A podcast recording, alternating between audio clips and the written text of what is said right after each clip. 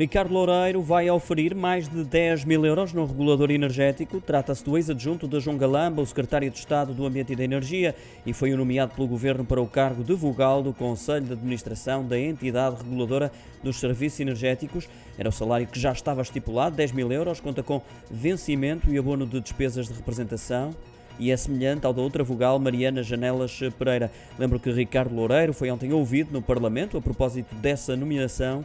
O seu nome vai ser submetido à votação da Comissão Parlamentar, vai ser também apreciado pela Comissão de Recrutamento e Seleção para a Administração Pública, embora o parecer em ambos os casos não tenha efeitos vinculativos. Ricardo Loureiro, que vai transitar da Autoridade da Concorrência para a entidade reguladora dos serviços energéticos.